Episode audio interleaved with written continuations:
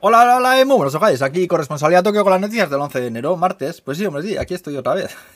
bueno, pero un bombero año nuevo a todos y vamos al lío directamente y ya está. Eh, tenemos liada desde la última vez que nos vimos, un huevo de casos nuevos eh, del virus. Hemos pasado de menos de 10 a casi 1000 en Tokio, por ejemplo, que si te fijas en números de otros países, la verdad es que estamos de puta madre. Las cosas como son, pero vamos, que no dejan de subir. La buena noticia es que el número de casos graves y de fallecidos sigue siendo bajísimo, pero es igual, porque el gobierno sigue en sus 13 y ayer mismo dijeron que hasta finales de febrero no se revisará el asunto de abrir o no abrir fronteras. Y estamos hablando de visados, ¿eh? no del turismo, que eso sí que va a ir para larguísimo, en fin. Eh, más cosas, Japón y Uganda, que son los dos únicos países del mundo donde Twitter es mucho más usado que Facebook. ¿Alguien entra a Facebook todavía? Menudo geriátrico.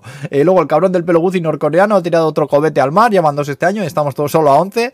Eh, luego el McDonald's, que ha sacado cuatro porquerías de esas de las suyas, que llamamos Samurai Max, que quieren añadir un toque del espíritu del guerrero a sus menús, dicen. Vaya flipaos. Por cierto, que sigue sin haber patatas fritas para todos y no venden más que de las pequeñas todavía. Y luego un restaurante que se ha hecho famoso por ofrecer ramen con un helado dentro. Tócate los huevos, pero con cucurucho y todo ahí flotando en la sopa, ¿no sabes?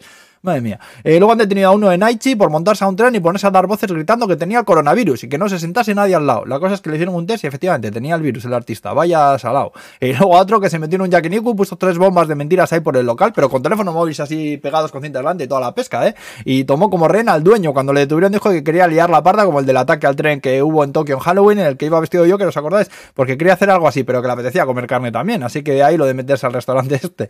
Y el que se lleva el premio es un figura que fue al juzgado con los papeles para registrar su casa con una chica. Eh, pero todo relleno ahí, ¿eh? Con el sello, firmas, documentos y todo. Y resulta que la chica no tenía ni idea.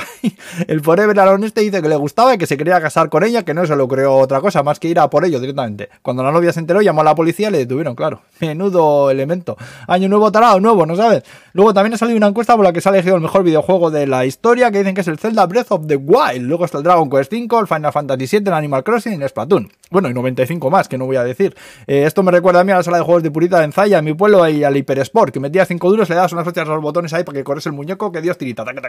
En fin, qué tiempos. 15 pesetas valían los flashes de pingüifla. Tócate los huevos con las mierdas que os cuento. Y ya estaría que se me acaba el tiempo. Que vaya bien la semana, señores. Ahora pues, agur.